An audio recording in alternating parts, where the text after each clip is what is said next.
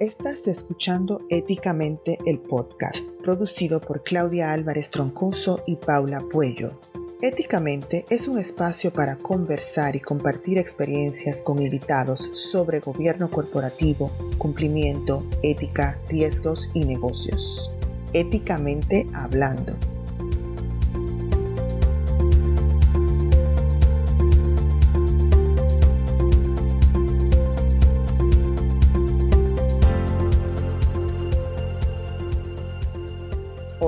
Soy Claudia Álvarez Troncoso, bienvenidos de nuevo. Para este episodio les traemos una conversación con Julio Aguirre, presidente de Aguirre y Schwartz, una firma de consultoría en administración de riesgos financieros.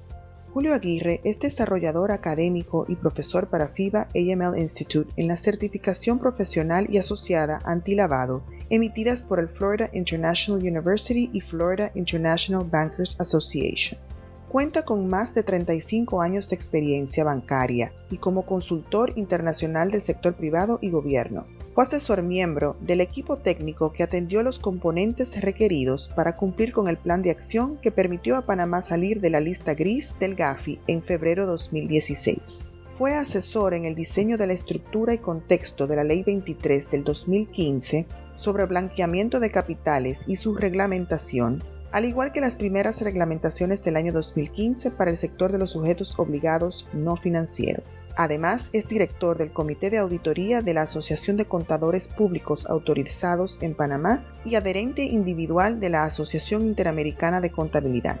En esta entrevista, Julio nos comenta los avances que ha realizado Panamá desde 2014 en temas de prevención del lavado de activos y financiamiento al terrorismo, la experiencia de Panamá de ser incluida en la lista gris del GAFI dos veces en los últimos cuatro años. También nos responde la pregunta de por qué el mundo ataca tanto a Panamá y la percepción que se tiene de dicho país por la creación de compañías offshore y su uso en transacciones internacionales. También abordamos la gestión de riesgo antilavado para el sector no financiero, en específico para los abogados y profesionales independientes. Asimismo, conversamos sobre la plataforma del Centro Bancario Internacional de Panamá, su plataforma de comercio transnacional y el plan de acción anunciado por el Superintendente de Bancos de Panamá para fortalecer el centro bancario. Disfruten la entrevista.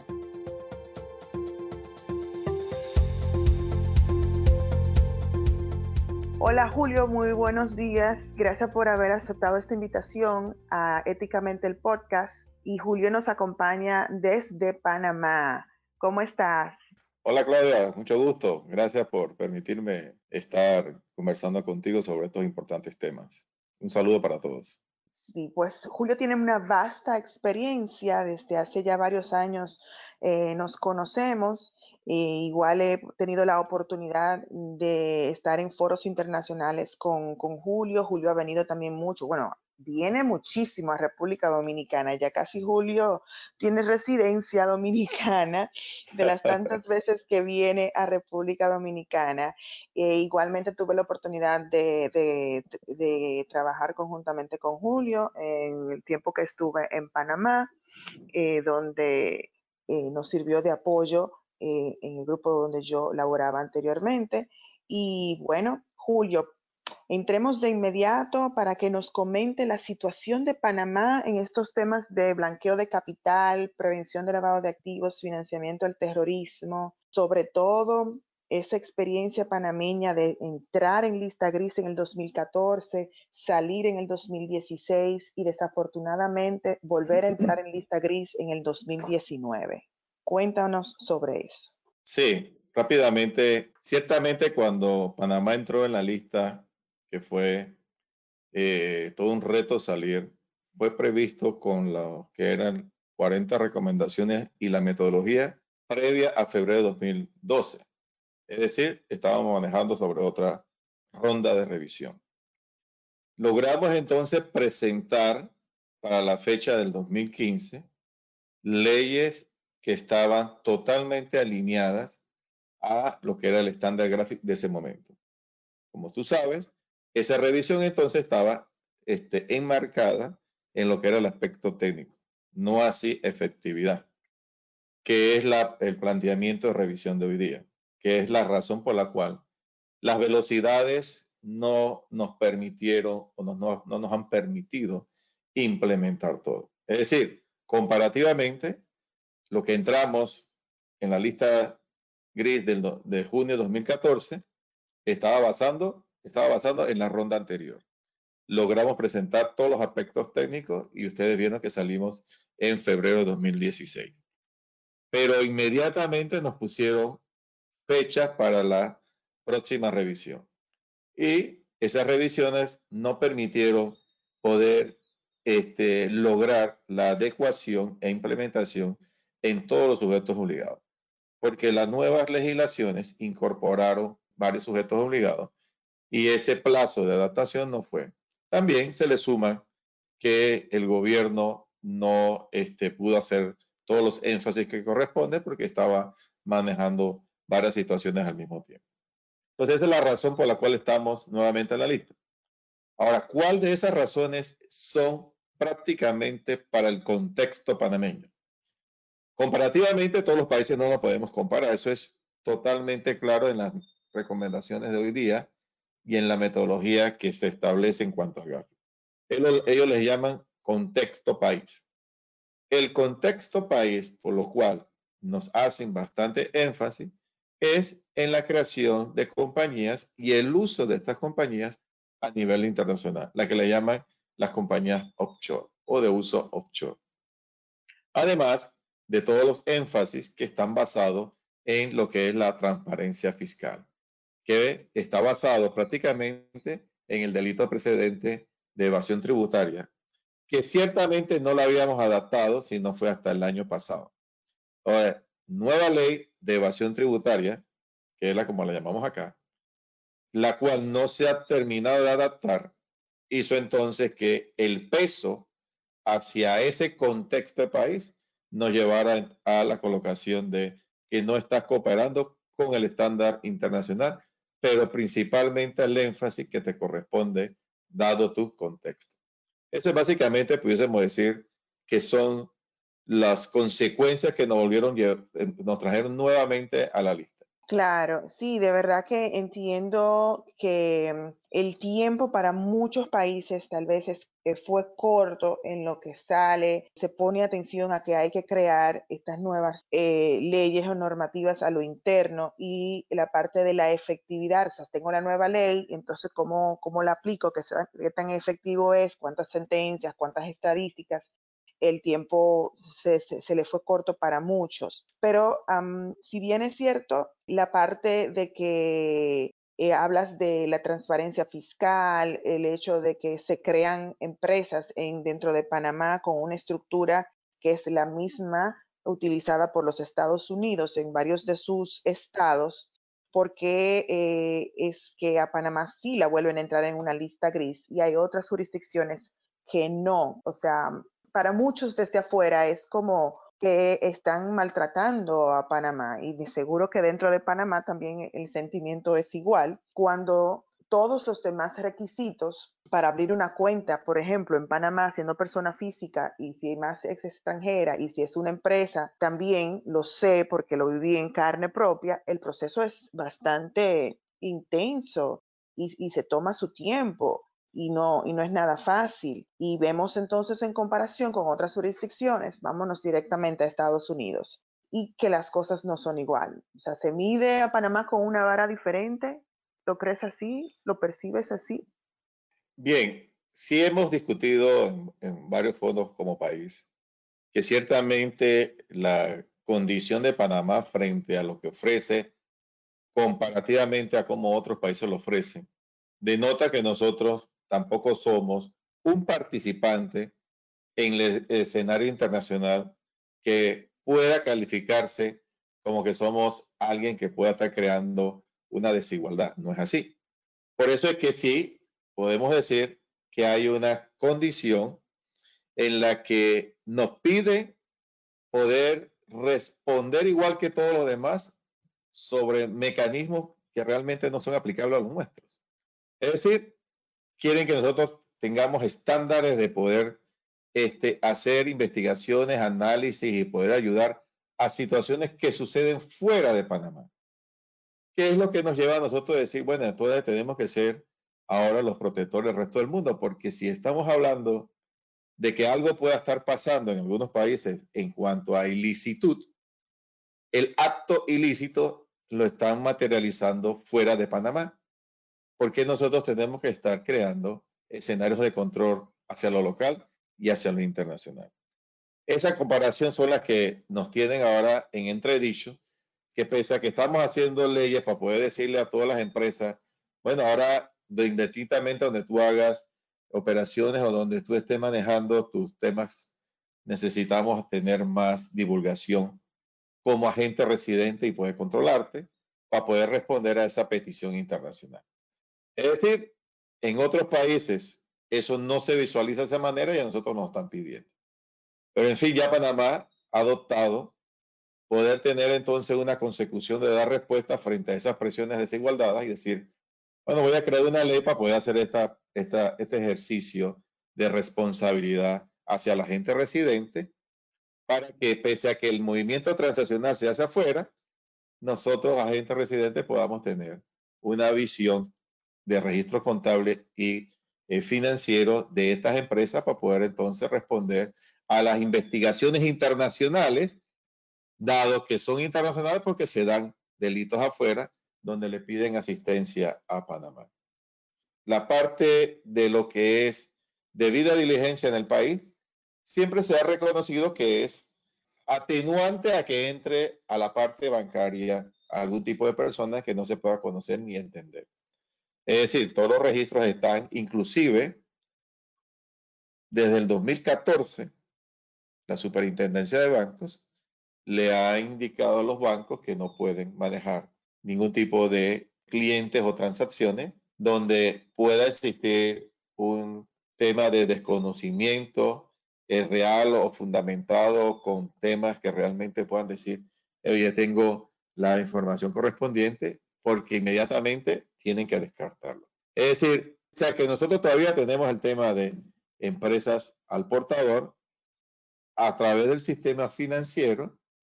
Eso no puede querer decir que los bancos no saben quiénes son los nominativos de las acciones. Porque se está diciendo, usted banco me va a tener las acciones nominativas a disposición de las autoridades en, en caso de que se den una investigación. Puede dar cuenta que el sistema financiero siempre va a la vanguardia, está creando escenarios de control hacia la parte transaccional, pero la desigualdad que vemos y que inclusive resaltamos con Panama Papers es que el dinero se movió fuera de Panamá. El dinero que manifiesta que tuvo condiciones de ilicitud se movió fuera de Panamá. No se movió en Panamá. Eso quiere decir que el delito per se, en cuanto a lo que es recibir, mover, transferir dinero y todo lo que involucra el acto transaccional, se dio fuera de Panamá. Efectivamente, así cuando se salieron toda la documentación, toda la información eh, de los mal llamados Panama Papers, que se centraron específicamente en una firma eh, de abogados en Panamá, que es Mossack Fonseca, y todo lo que se pudo dilucidar de ahí es que estaban involucrados eh, entidades financieras fuera de Panamá y que no, no se resguardaba ese dinero dentro de Panamá o que por lo menos al momento de la investigación no lo reflejaba de esa forma. Y enlazando eso mismo del caso Mossack Fonseca, o sea, fue un impacto porque justo cuando sale de, la lista gris del GAFI en el 2000, en febrero del 2016, cuando Panamá sale, este, el caso de Mossack Fonseca fue un 3 de abril del mismo 2016 y eso fue como salimos un poco de respiro y vuelvo otra vez eh, Panamá a ser el, centro y foco de una atención agresiva con respecto a la creación de empresas offshores y por qué se daban las facilidades, que si los abogados estaban siendo caso omiso de eso y de toda una estructura que obviamente luego, ah, cuando las cosas fueron ya calmándose se pudieron ver que no era solamente por Panamá, sino que eran otras jurisdicciones eh, más que todos, que, estaban siendo utilizadas para canalizar eh, a través de, las empresas en esas jurisdicciones. Y, ahí está la misma documentación de, los Panama Papers que bien indican eso, que sí fueron eh, creadas por la oficina Mossack Fonseca en esas jurisdicciones, está eh, establecido. Pero me voy al punto de que, no obstante toda esa situación y todo lo que nos acabas de decir, que me parece súper interesante el hecho de que viendo esa situación y siendo también sujetos obligados como lo son los abogados y los que prestan servicio de constituir compañías y como también lo son eh, en República Dominicana, pues se, entendió que la responsabilidad que tenían que asumir eh, en ese sentido y, la, información que tenían que resguardar para que pudieran ser más transparentes en el proceso de debida diligencia del conocimiento del beneficiario final. Contrarrestado todavía con una situación en un Delaware, en, en Nevada, así como los demás estados que también tienen una legislación base parecida a la panameña o al revés, la panameña tomó como base esas legislaciones de esos estados y esos estados todavía no están siendo transparentes. ¿Cómo, cómo afecta o cómo has visto tú en tu experiencia con estos sujetos obligados en Panamá, cómo ha sido afectado eh, sus servicios, la cantidad de, personas que acuden todavía a Panamá para constituir empresas?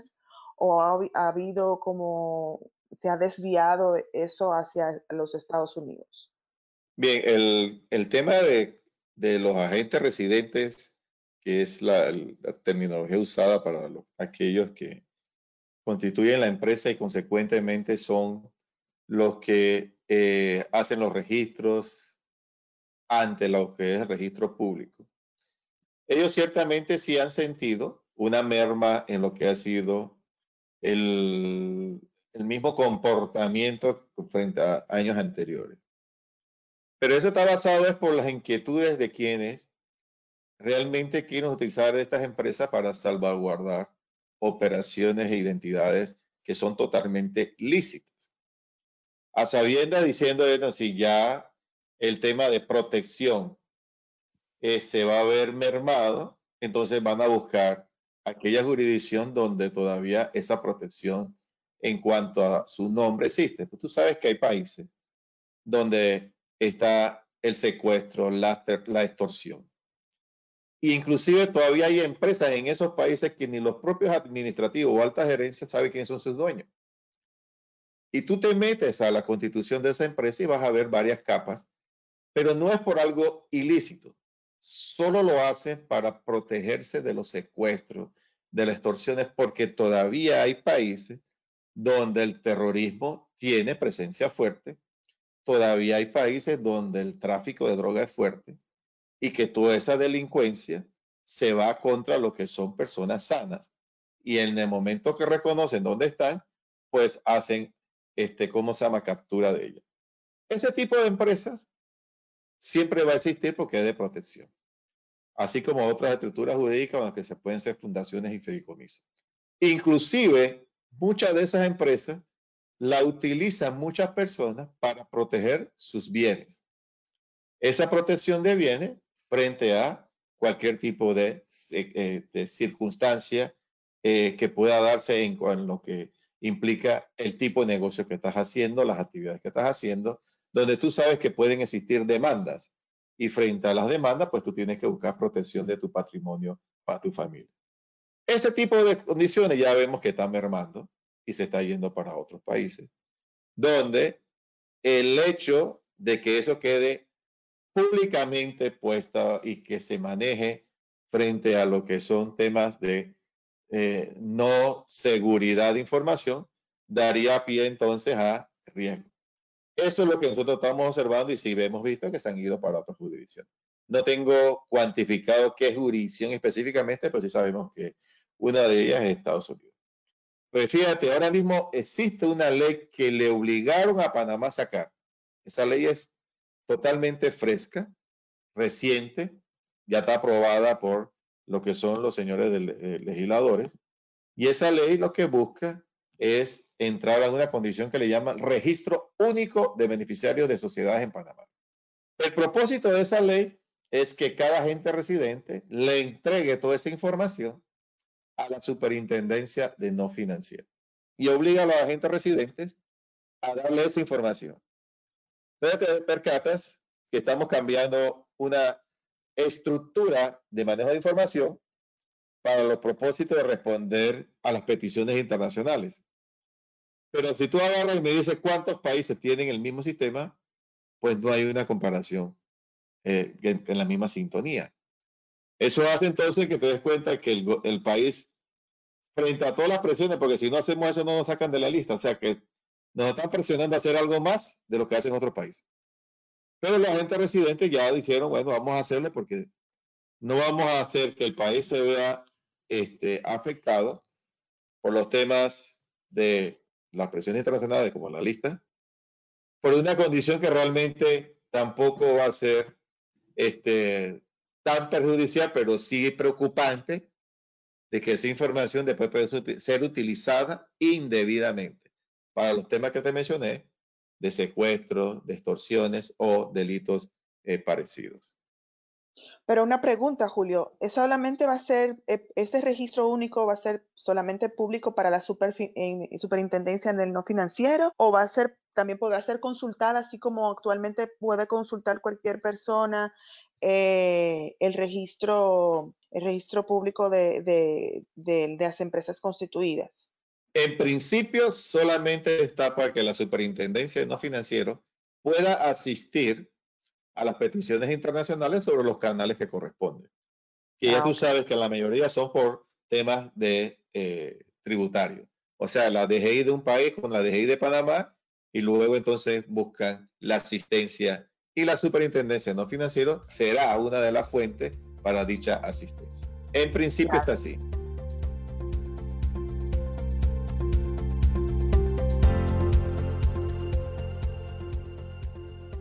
Bueno, así me parece bien para resguardar también, porque no, muchas de las informaciones. Y bueno, y uno de los registros eh, públicos de mucha transparencia, donde aparece básicamente mucha información, hay que decir, es el de Panamá, eh, donde simplemente uno entra, te registras y, tiene, se tiene acceso a todas las empresas que están constituidas en Panamá. Eh, y bueno, y también eso deja mucho que desear en otras jurisdicciones que a veces te piden que tengas que pagar dinero por tener la información. Entonces, eso, eso es importante también dejar constar que Panamá sí es bastante transparente en esa, en esa parte.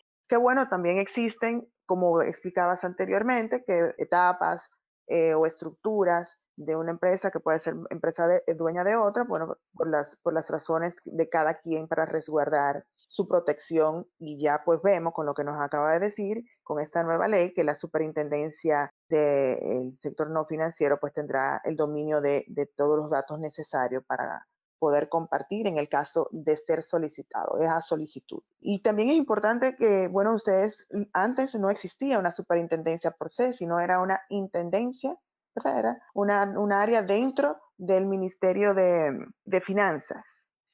Eh, si mal no recuerdo, exacto. Y luego con reestructuraciones eh, lo reforzaron más, porque de verdad que el sector no financiero yo creo que es donde está uno de los mayores retos para todos los países que eh, combaten el, el, el lavado de dinero y los crímenes financieros, sobre todo porque es un sector extremadamente amplio y supervisar y monitorear todos los sujetos obligados que ahí convergen eh, es un reto eh, enorme y el hecho de que ustedes lo elevaron a una superintendencia también le da mucha más eh, poder, mucho más autonomía, obviamente un presupuesto que pueden manejar mucho más a fondo para poder llegar a todos esos sujetos obligados, que, este, que para lo que es Panamá también con su propia estructura de sectores de diferentes actores económicos que existen, es interesantísimo también. Áreas que algunos sectores económicos donde convergen, que aunque no son financieros, existe ahí como un cuasi financiero, también en algunos aspectos la superintendencia de banco también lo revisa o, o, recibe información desde el punto de vista de prevención del lavado de dinero. La cantidad de sujetos obligados no financieros, comparativamente con otros países, puede ser un poco menor, pero realmente es voluminoso. O sea, ya tú puedes estar hablando de más de 50 mil sujetos obligados que eh, debieran ser supervisados por la superintendencia. Fíjate que si agarramos una de las cosas que todos los países vamos a sufrir, es que nuestro supervisor madre, por decirlo así, o el, el precedente histórico que es la superintendencia de banco en todos los países, ellos hoy día tienen una totalidad que no llega ni a 500 sujetos obligados.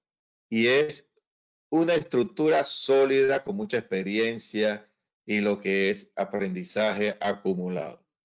Pero le piden hoy día a los nuevos supervisores y reguladores que tengan las mismas capacidades. Eso no puede ser. Eso es algo que no va a existir a la velocidad, porque ese es mucho tema de estructura, de conocimiento y demás. Y fíjate que las superintendencias de bancos, casi todas son bancos y fiduciarias, por decirlo así, como sus dos, primer, dos principales sujetos obligados. Lo que hace que la superintendencia de no financieros en Panamá, para precisar, tenga que establecer una segregación y una penetración de supervisión a lo que son todas las partes de zonas francas, resaltando también zona libre, a todas las que son las partes de casinos, juegos, suerte y azar, todo lo que tiene que ver con las empresas promotoras, agentes inmobiliarios y corredores de bienes, que tú sabes que Panamá tiene una condición de, eh, de bienes inmuebles pues bastante dinámica. Sumada a eso, a las que son las constructoras que participan tanto en lo que es eh, temas públicos como privados, en las empresas de valores, casas de empeño y también lo que son metales preciosos y eh, otro tipo de metales dedicados a este tipo de comercialización. Además de otros tipos de actividades financieras que también tienen esas características de sujetos obligados. Más, lo que suma más son los abogados y los contadores. Aunque tenemos que resaltar que los abogados y los contadores están siempre y cuando ellos estén actuando por orden y por cuenta del cliente en ciertas actividades. Es decir, como si estuviese haciendo una intermediación. Pero la sumatoria, así a grandes números, pueden ser más de 40 mil. Lo que hace que la supervisión de las no financieras pues esté ahora mismo un poco limitado en cuanto a su actuación. Digo limitado es que poder mostrar resultados a la velocidad que quiere Gafi, pues no lo va a poder lograr porque es imposible llegar a semejante cantidad de sujetos obligados con toda esa dinámica de información, supervisiones y demás.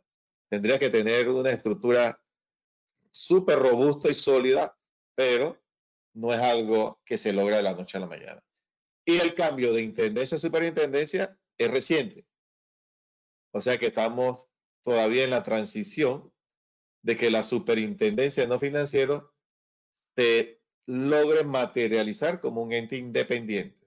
Porque tú mencionaste presupuesto y para todos, para todos es claro que los países, en términos de poder darle la independencia total a una entidad y que ella pueda ser autosuficiente, incluiría cobros a los sujetos obligados. O sea que tenemos que considerar los costos que además de lo que implica aplicar el programa de cumplimiento, implicaría pagarle al supervisor para que pudiese o pueda ejercer el tema de supervisión. Claramente, bueno, y creo para que sea en, el mismo, en las mismas condiciones que otros sujetos obligados que sí pagan a su ente supervisor. Estamos hablando del sector bancario sobre todo y del mercado de valores para poder eh, fortalecer su, su, sistema de supervisión. También es, válido mencionar a la unidad de análisis financiero panameña, también que, que se ha pues, perfeccionado en, en los últimos años, eh, con técnicos, con una plataforma también que a través de los años pues comienza a automatizarse cada vez más. Si me recuerdo estando todavía allá, el hecho de comunicarse era, era un poquito tedioso, solamente cómo se hacían, se remitían los reportes de operaciones sospechosas, tenía un proceso todavía un poco burocrático, pero se han ido automatizando poco a poco. Tiene una plataforma inclusive de educativa en línea que puede, la persona pues pueden obtener muchísimas informaciones por ahí y de hecho ha servido de base para que otras unidades de otros países, sé que también por ejemplo la de, la de República Dominicana, también han habido muchos acercamientos y se han tomado muchos elementos eh, buenos y positivos para implementarla también aquí de su visita, eh, no solamente a Panamá, sino de otros países, pero la de Panamá también fue importantísimo, sobre todo para aprender de esa experiencia justo cuando Panamá salía de la lista de la lista gris y recuerdo que también pues República Dominicana estaba en, el momento previo a ser evaluado, pues Julio también fue parte de, de aquellos expertos que República Dominicana a través de su gremio bancario pues utilizó y consultó para guiarnos cómo, cómo era la mejor manera de atender y enfrentar esta, esta evaluación que tuvimos en el año 2018 y aprender de las experiencias panameñas. Julio, si nos quisieras abundar un poquito de cómo fue todo eso para poder eh, acompañar a República Dominicana y aprender de, de ustedes. Sí, claro. Cuando Panamá entró a la lista en junio de 2014, sí, Panamá tuvo que acelerar el paso porque tú sabes que un centro financiero como el nuestro, pues tiene que estar este, claro de cómo tiene que presentarse con todos sus stakeholders. Diferencia de hoy día, porque ya lo que es volver a entrar, que es algo que puede existir, nos preparamos todo lo que éramos o lo que somos el sector privado inclusive parte del gobierno para decir, el estar en la lista no quiere decir que yo no esté haciendo eso, o sea que hemos mostrado compromiso. El compromiso entonces está marcado en las diferentes legislaciones y como tú mencionas, el hecho de que todos los participantes, y en este caso la UAF, haya demostrado que cambió radicalmente su estructura para mejor, incorporó un sinnúmero de personas investigadoras con ciertas capacidades investigativas y preventivas y en algunos casos represivas para que pueda apoyar las circunstancias que se presenten, hace entonces que esa unidad sea fuerte en los temas investigativos. Y la parte tecnológica que facilita lo que es la responsabilidad o facultad de la unidad en cuanto a ser la centralizadora a nivel de reporte de operaciones sospechosas y efectivas. Una transición en términos de que hoy día ya está robusta, ya las comunicaciones son de, dentro de lo que es un tema de seguridad, pues mucho más efectivas, de efectividad mucho más efectiva y de que puedan entonces implicar el uso adecuado del Ministerio Público igualmente. La parte del Ministerio Público también se fortaleció en la parte del Código Penal. Cuando nosotros hicimos unos ejercicios con algunos países, más que todo con ustedes, República Dominicana, de poder apoyarlo, le hicimos ciertamente una claridad de, pese a que tú puedas decir que estás bien, cómo afuera te pueden ver que te falta algo o debes mejorar. Y le dimos entonces los señalamientos y ustedes hicieron cambios sustanciales a lo que fue su ley, la 155. Se puede decir que es una ley que tomó lo mejor de varios lugares y es hasta más fuerte que la de algunos países en cuanto a, la parte represiva y preventiva. Ese cambio de junio, junio julio de 2017 que adaptaron ustedes en cuanto a la ley eh, incluye el fortalecimiento de las diferentes participantes. Lo que hace entonces que tenemos que tener claro que casi todos los países técnicamente nos hemos adecuado en lo que es la infraestructura y las leyes, en lo técnico. Y quiero resaltar esto porque aquí donde viene inclusive hasta un señalamiento que nos ha hecho la OECD y el propio GAF. Ya no hagan más leyes, implemente. Busquen que se logre la implementación de toda esta ley. Pero resaltan que la parte represiva tiene que enfatizar, porque no solamente es la parte preventiva del sector financiero y hoy día hasta donde pueda lograrse con los no financieros, sino es dónde están los temas de resultados en el Ministerio Público. Y yo creo que eso es lo que estaríamos nosotros previstos a visualizar todos de qué manera el Ministerio Público en los diferentes países se les está obligando a presentar resultados. Uno de los resultados que nosotros prácticamente aseguramos que le van a pedir a Panamá es Ministerio Público, investigaciones en materia de evasión fiscal, tanto local como internacional. ¿Por qué razón evasión fiscal para nosotros? Porque ese es la razón por la cual Panamá está en los ojos de todos los países y de estos organismos internacionales. A nosotros nos miran que somos una brusca en el ojo ajeno en materia de evasión fiscal o tributaria.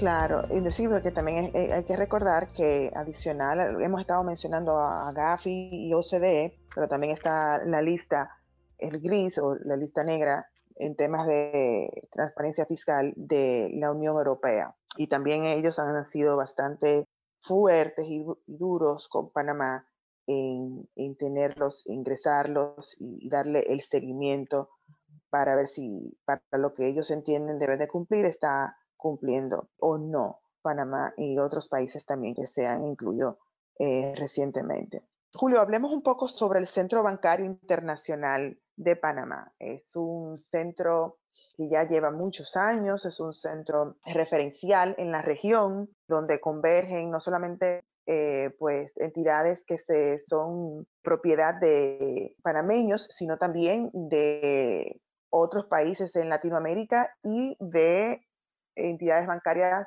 eh, norteamericanas, chinas, eh, europeas igualmente de mucho renombre, que no obstante todo lo que ha pasado en Panamá y todo lo que ha tenido que transcurrir en temas de evasión fiscal o de falta de transparencia, de temas de prevención del lavado de activos, etcétera, sigue fuerte el Centro Bancario Internacional y siguen con presencia dentro de Panamá. El eje principal yo creo que no solamente es el, Centro Bancario Internacional, sino también eh, la plataforma de logística que tiene Panamá con su liderazgo con el canal panameño y una serie de empresas multinacionales que por su ubicación y por el mismo canal obviamente se ubican, se establecen en Panamá y que escogen a Panamá cada vez, que así pues tienen la oportunidad y continúan con presencia. Háblanos un poco de ese Centro Bancario Internacional y del último plan de acción que recientemente, la semana pasada, acaba de anunciar la Superintendencia de Bancos de Panamá con su nuevo superintendente. Sí, como bien mencionas, eh, Panamá a lo largo de lo que ha sido su vida republicana se ha marcado fuertemente lo que es una presencia de operaciones transnacionales. Nuestra ubicación geográfica nos lleva a que prácticamente con muchos países nosotros tenemos operaciones tanto locales como internacionales, unas porque están aquí operando y otras porque nos usan como parte logística. Esa condición hace que exista una pluralidad de bancos, unos de licencia general, que si no me equivoco están por el orden de los 40, y, y una cantidad de lo que son bancos denominados de licencia internacional, que creo que llegan a 20 o están por ahí. Y los otros que son de oficinas de representación de la oficina de representación, pues no tiene ningún tipo de permiso para poder operar, sino solamente son como un tema de vínculo entre los diferentes entes que ellos puedan representar, de los cuales pues hay algunas instituciones de alto perfil. ¿Qué resulta con esto? Nosotros somos un país donde no existe una política monetaria. Somos un país de que consecuentemente a esa no existencia de política monetaria ni eh, tema de manejo de moneda local, exista, eh, no exista un banco central. Pues son cosas que en materia diferenciadora, cuando tú ves a una persona que ha sido formada y educada en un país con política monetaria y un banco central, cuando llega a Panamá, pues le falta esa variable y en sus diferentes ecuaciones, pues no sabe cómo es que Panamá pueda manejarse sin un banco central, sin una entidad de último recurso y circunstancias pues que le corresponden a estos temas de política monetaria. Lo hemos logrado desde 1964. Hemos creado la presencia de, el, de lo que es la parte bancaria. Hemos incorporado aspectos financieros de son que son similares a otros países como las cooperativas, entidades financieras, porque hemos buscado un balance o una distribución a nivel de lo que son las diferentes categorías sociales la parte de informalidad siempre tiene un tema de uso de un sistema más simple, pero que también converge dentro del sistema financiero a través de ella, aunque no todo el mundo pueda estar bancarizado. ¿Qué resulta con esto? Manejamos el dólar americano. Algunos bancos son multimonedas que realizan transacciones por los efectos de Panamá, pero también tienen cuentas en otras monedas o pueden hacer las compensaciones en otras monedas con todas las facilidades por la estructura que han logrado marcar. Somos un país transnacional, que eso es importante resaltarlo porque somos diferentes a otros países en eso. La mayoría de lo que son nuestros temas operativos están basados en lo que es el comercio internacional y la parte financiera. ¿Por qué el comercio internacional? La ubicación geográfica de nosotros hace entonces que la logística comercial de casi todos los países pues tenga un punto focal que es Panamá, tanto de lo que son del oriente al occidente en cuanto a esa, ese cruce de lo que es mercancía, requiere entonces poder estructurar un hecho comercial viable y esa condición estructural viable es lo que nace la parte de los vehículos jurídicos que se nos critican, pero se nos critican y se necesitan, porque son parte de lo que es la convergencia internacional, más la parte financiera, porque tú no puedes estar haciendo temas financieros de esta índole en diferentes países si no se centraliza. Y aquí se centraliza a través del sistema bancario muchas de esas operaciones donde genera la oportunidad de que seamos una pieza, no sé de qué tamaño, pero somos una pieza en el comercio internacional. El centro financiero, entonces, en virtud de eso, se está obligado siempre a estar a la vanguardia de lo que implica el mantenerse con los estándares internacionales. Eh, somos muy respetuosos de Basilea, manejamos Basilea con los últimos estándares, algunos implementados, otros estudiados, algunos bancos que son de carácter transnacional, como era el que yo trabajaba anteriormente a dedicarme a ser independiente, pues tenía que estar por encima de los estándares locales porque sus operaciones eran de otro tipo de este, índole o de peso, llamado como si fuese un banco de segundo piso. El nuevo superintendente busca fortalecer lo que es el centro bancario para poder llevarlo a una condición financiera internacional de mucho más prestigio, darle mucho más oportunidades de manejo, respetando lo que son los estándares internacionales. Queremos entonces aprovechar lo que es este, los modelos internacionales para poder ver cómo se adaptan estos modelos a lo que es visión de Panamá en la parte financiera. El superintendente actual, Mauri Castillo, es una persona que ha estado en la super como secretario, luego se independizó, lo cual le permitió generar una visión eh, mucho más amplia porque tuvo la participación en varias juntas directivas, hizo varios trabajos, eh, tanto locales como internacionales, y esa visión adicional pues lo lleva a poder reconocer todas las oportunidades que el sistema financiero puede llegar a tener. Sí, no, definitivamente eh, el Amaori es una persona que conozco muy bien, tuve la oportunidad de laborar conjuntamente con él y aparte de ser un, extraordinario profesional y ser humano, creo que es un, un, valor agregado importantísimo que llega a la superintendencia de Banco Panameña en este momento con muchos conocimientos acumulados y un momento clave para la superintendencia de bancos eh, de Panamá por todo lo que se está eh, viviendo, sobre todo en lo que es los aspectos de cómo llevar a Panamá también a la parte de los fintech, de ser también una jurisdicción importante para bancarizar muchas personas a través de nuevas tecnologías financieras y adicional también a... Sí, él tiene una visión en lo que es herramientas de inteligencia financiera, está visualizando cómo modernizar inclusive el sistema financiero a los efectos de poder lograr que esa modernización incluya eh, transacciones que puedan estar hacia lo de fintech, pero con el respeto hacia lo que es las reglas de Basilea.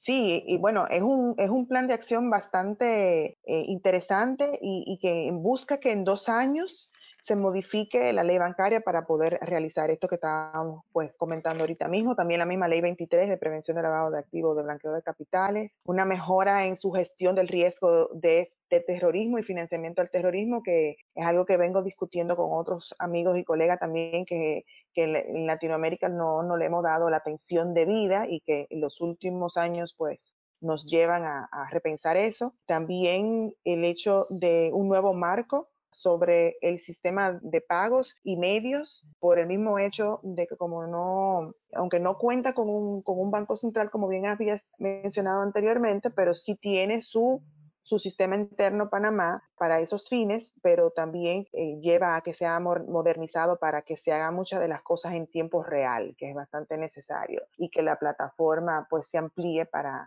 para poder eh, pues aguantar todo, todo lo, todas las transacciones y negociaciones que se, se vendrían dando.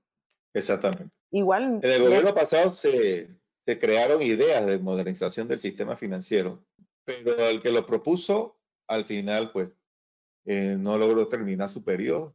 Parece que la parte privada lo estaba jalando, lo necesitaba, entonces se fue, regresó a su parte privada y se quedó, pues, esa iniciativa en, el tintero pero al final yo creo que se puede rescatar un porcentaje de ella.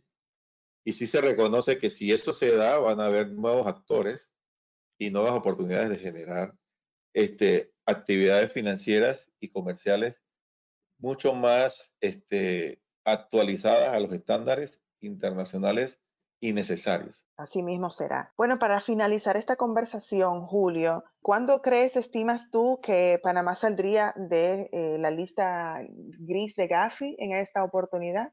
Bueno, si nos vamos a la, a la parte rígida de lo que significa efectividad y mostrar resultados, pues eso nos puede llevar a una condición de decir 2000, finales 2021, febrero 2022.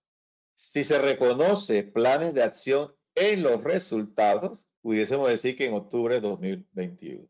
Es decir, hoy día las situaciones son diferentes, hoy día el, el mundo vive una situación en la que nos va a frenar demasiado muchas cosas, tenemos que replantear muchas acciones. O sea, todo eso tiene que reconocerse como acéptame los planes y no resultados exactos o culminados. Porque si me pide resultados culminados, nosotros vamos a estar 2020, 2021 enterecito en la lista. Pero acuérdate de una cosa que sobre esto sí logramos hacer. Nosotros logramos explicarle desde la vez pasada y prepararnos para todos nuestros stakeholders de qué es Panamá y cómo lo hace. Los corresponsales esta vez nos miraron diferentes porque existe un intercambio de comunicación y un seguimiento diferente al 2014. Le mostramos cómo somos y hay compromiso. Y una de las cosas que ha hecho que los stakeholders nos traten con otro tipo de seguimiento, no es que no tengan seguimiento, sino con otro tipo de seguimiento, es que el presidente de la República tiene este tema en su agenda y se reunió con los stakeholders y tiene profesionales del gobierno reuniéndose con los stakeholders. Esa es la diferencia, o sea que pese a que estés en la lista, la lista te reconoce algunas cosas que deben mejorar, pero no te está diciendo que eres malo. Te está diciendo es, nosotros quisiéramos que llegaras a este nivel, Panamá. Y si te pones a ver, nosotros hemos emitido deuda y todo se ha ido. O sea que Panamá ha logrado mostrar compromiso a nivel internacional. Y esa ha sido la diferencia. Que sí, está en la lista se siente, pero no igual. Bueno, el nuevo superintendente, el señor Mauri Castillo, tiene un plan muy ambicioso y, él estima que Panamá salga entre febrero o junio del 2021. Sabiendo también cuáles son las, las reuniones pautadas, porque no se reúne todos los, todos los meses, eh, se reúne cada cierto tiempo el GAFI entonces, por eso eh, es importante cumplir con el mismo calendario para que aprovechar cada una de esas reuniones y poder presentar. Ese es el plan que tiene eh, el nuevo superintendente para no más de junio del 2021 para poder salir. Sí, yo le pongo un poquito más. Pero ojalá me equivoque yo. Sí, así será. Bueno, Julio, encantadísima de poder conversar contigo. Siempre se nos van a quedar muchos eh, temas eh, por fuera y Panamá siempre es algo eh, importante tocar y siempre, siempre nos trae nuevas experiencias. Esperemos que este año, con todo lo que hemos estado viviendo ahora en este, en este primer semestre del año, con este tema de, del coronavirus y esta nueva gestión de vida, como se han paralizado por muchos países, trabajar desde la casa y demás. Esperemos que este año, no obstante, pues Panamá pueda celebrar su Congreso Hemisférico. ¿Cuánto es, eh, cuál sería el número que llevaría Panamá celebrando este Congreso? 22. 22. 22. bueno, esperemos que ya de aquí a agosto, es que normalmente se celebra, ¿verdad? Está previsto para agosto, Dios quiera que no haya eh, todavía este, repercusiones con este, esta situación, pero está previsto para mediados de agosto, que es más, básicamente la fecha en la que siempre... Sí, y Julio siempre pues colabora desde muy adentro, todo lo que es el aspecto de organización y, y, la parte de, de, consultoría en el tema de, de la organización misma de, del, de dicho congreso. Eh, nueva vez, Julio, agradecerte por el tiempo que nos has prestado en tu agenda para poder conversar en este día y si quisieras decir alguna otra palabra antes de, terminar. Bueno, este, agradecerte por la oportunidad, felicitarte porque estas iniciativas y este tipo de proyectos pues son de mucho beneficio para lo que son los profesionales porque les permite escuchar diferentes posiciones, juicios y criterios que los ayuda a lo que es la aplicación de los programas de cumplimiento.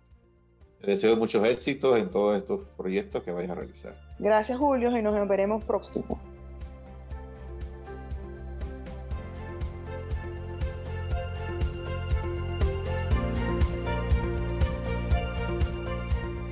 Gracias por la atención. Si te gustó este episodio y quieres escuchar más, por favor califícalo con las 5 estrellas y no dejes de compartirlo con tus amigos y colegas.